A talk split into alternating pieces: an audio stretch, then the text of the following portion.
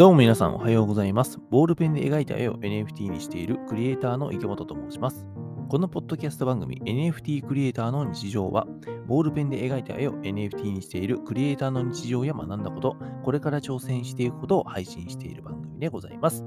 電車の移動中や仕事の休憩中にでもゆるゆるながら聞きしてください。というわけで皆さん、おはようございます。3月3日木曜日の朝でございますね。えー皆さんいかがお過ごしでございましょうか？あの、本日3月3日は、まだ皆さんね、知ってご存知だと思いますが、えーひな祭りでございますね。うん、皆さんもひな祭りやりますか？僕にはですね、今の1歳5ヶ月の娘がおりましてですね、まあ、それはそれは可愛い娘なんですけども、えーその子にですね、うんと、まあもちろん女の子だからさ、ひな祭りも、ひな人形もこうやって飾ってね、あの当日はこうお菓子も飾ってさ、で、あの、まあちょっと写真でも撮ってさ、あの、僕と妻の方のね、えー実家の、まあおじいちゃんおばあちゃんですよ、結局。もうそこにね、あの写真でも送ろうかななんて思っておりますよ。なんかね、で、今日は夜はなんかね、やっぱりこう、ひな祭りということで、妻もですね、その娘のご飯をひな祭り仕様にして、なんか作るって言ってましたね。本当にこう、料理に関しては僕はもうちんぷんかんぷんでですね、全くもってモチベーションがないので、本当にそこをこう、なんだろうな、いつも栄養とかさ、味とかを気にしてさ、作ってくれる妻にはね、もう感謝でございますよ。ね、僕の分もそうだし、えっと娘の分もね、いつも作ってくれてるんでね、はい、ありがとうございます。で、えっ、と、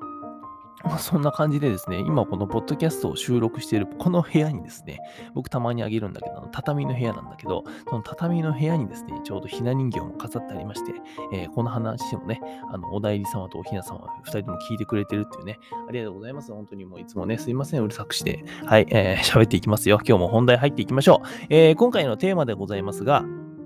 リスクを恐れて出遅れる方が怖いっていう話をしようかなと思っております。あのーですね、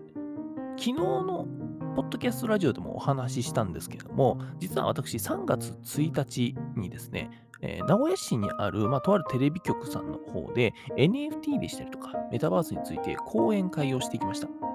まあ、講演会といってもですね、そのなんか何百人規模とかじゃなくて、本当にこう、うんと、ある部署の、えーまあ、10名の方ね、あの 結構お偉いさんはいっぱいいたんだけども、えーとまあ、そういった方々の前で NFT でしたりとか、メタバースについて、えーまあ、どういうものなんだよっていうのと、今僕がどういうことをやってるんだよっていうのと、じゃあ、えーそこのテレビ局さんだと、えこういうことができるんじゃないかっていう提案みたいなのとかも含めて、えやってきました。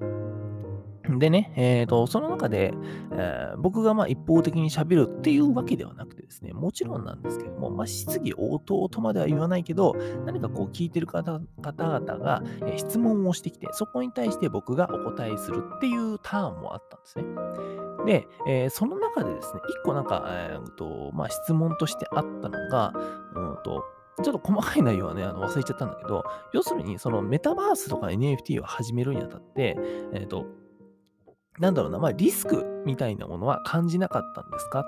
ていう、それはあの、今全然そこは、えっ、と、なんか悪いとかっていうわけじゃないと。じゃないんだけども、なんかそういうものは感じましたかっていうふうに言われたんですよ。で、えっ、と、まあ、そこに対してですね、ちょっとまあ、あと僕も正直なんて答えたか、すべて覚えてるわけじゃないんで、あれなんですけども、なんて答えたっけな？でもなんかそのリスクはまあ全然感じなかったですね、みたいな風に。それよりもまあ、あの、面白そうだったから、あそこに突っ込みましたみたいな感じのなんか、えー回答をした気がするんですけども、いやまあ確かにそうなんですよね。あの、本当にこう面白そうだしさ、やっぱり僕自身がですね、今その娘のために絵本を描いていて、えーと、その絵をね、えー、NFT にして出品して、で、そこと紐づいて、メタバースっていうのも自然と知るようになって、で、そこのやっぱり世界がさ、すごい面白そうだからさ、えっとそれも含めて、やっぱり僕はここで、えものづくりしたいななんて思ったんで、えーともう本当になんか無我夢中で、そこのリスクとか正直だから考えてなかったんですよね、恥ずかしながら。えー考えてなくて、ただただただ面白そうなものが、面白そうな世界がそこに待ってそうだなと思って突っ込んじゃったんですよ。で、えっ、と、まあでもさ、えっ、と、なんだろうな、その時ね、まあ、テレビ局からしたらさ、これから、えっ、と、じゃあそのメタバースとかの講演をしてくれって僕に頼むってことは、今後ブロックチェーン上のメタバースに参入する可能性がやっぱり高いわけじゃないですか。したいなというふうには、えーと少し思ってるかもしれない。っていう中でさ、やっぱそれは大きい企業だからさ、テレビ局って。えー当たり前なんだけども、リスクって考えるよね。それは、えっ、と、まあ、当たり前なんですよ。えーそのリスクを、なんだろうな、考えるのが、えーっと、まあ、当たり前のことなんだと思うんですよ、僕は。逆にそれを考えずにさ、あの、何も考えず突っ込んでた僕はちょっと危うい人間だなとは正直思ってはいるんだけども、自分自身をね。えっ、と、だからそうやって、えっ、と、まあ、企業とか特にさ、NFT とかメタバースに参入するってなった時にリスクを考えるのはもちろんわかる。それはわかるんですよ。わかるんですけども、だけど僕としてはね、僕としては、えー本当に僕個人です。えーと、その NFT とかメタバースっていう世界にリスクっていうのがいろいろ含まれてるっていうのはわかる。詐欺もあるし、変な話、プラットフォーム自体が潰れる可能性もある。っていうね、えーと、そのリスクはわかる。だけど、えーと、そこを恐れてさ、出遅れる方が僕は怖いんですよ。そっちの方が怖すぎてしょうがないんですよ。わかりますかね？えーと、要するにそのクリエ、僕はね、一クリエイターとしてさ、いつも物事考えてると思うんだけども、えー、そのクリエイターとしてね、やっぱりその去年の7月ぐらいに僕は NFT とかメタバースの世界に参入したと。で、その時点で正直言うと、もう NFT 美術館っていうのは、えー、頭の中に構想にあったわけですよ。そういう存在を知った時点で、えー、ともうすぐに NFT 美術館っていうのが思いついてた。で、えー、思いついて僕はもうその時思ったのが、これはマジですぐにやらないと誰かにやられるって思ったんですよ。だってさ、NFT アートって言われるぐらいだから、NFT の美術館ってさ、正直誰でも思いつくじゃん。思いつくじゃないですか。ってことは、これマジでやられたら本当にこれは多分後悔するって思ったんですよ、その時。だからこそ、えっ、ー、と、今になってね、えー、この、今さ、もう2022年3月の3日だけども、えー、今になってさ、あの時、去年の7月思った時にやっとけばよかったなって思わちゃうっていう、そこの未来が僕は怖かったんですよ。だからこそ、えー、まあ、正直リスクを考えるってところまで頭回ってなかったのはあるんだけど、えー、面白そうな世界だなって思ったのと同時に、えっ、と、あの時、えっ、と、なんだろうな、出遅れる他の人に先にやられてしまうって思っ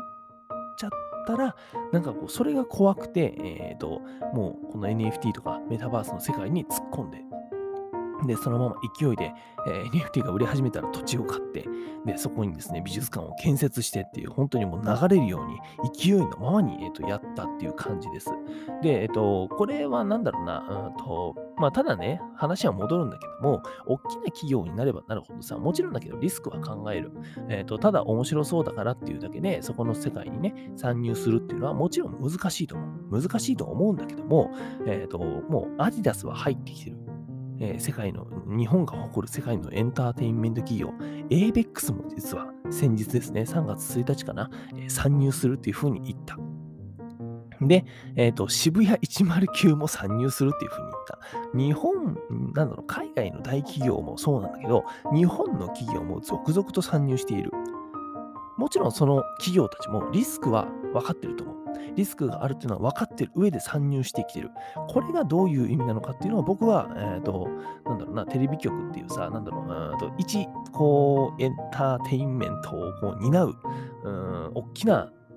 なんだろう、企業さんというかさ、っていうしては、えー、そこをぜひね、えっと、まあ、乗っかってほしいな、なんて思ったりはしているんですけれども、こればかりはね、あの、なんだろうな、えっ、ー、と、まあ、そのプラットフォーム、僕がね、メタバースの美術館を、NFT 美術館を作っているメタバースの、えー、ザ・サンドボックスっていうプラットフォームがさ、どうなるかまでは正直僕はわからない。それは中の人じゃないからね、当たり前な当たり前なんだけど、断言できないし、わかんないよ。わかんないんだけど、だけど、そこには僕はなんだろうな、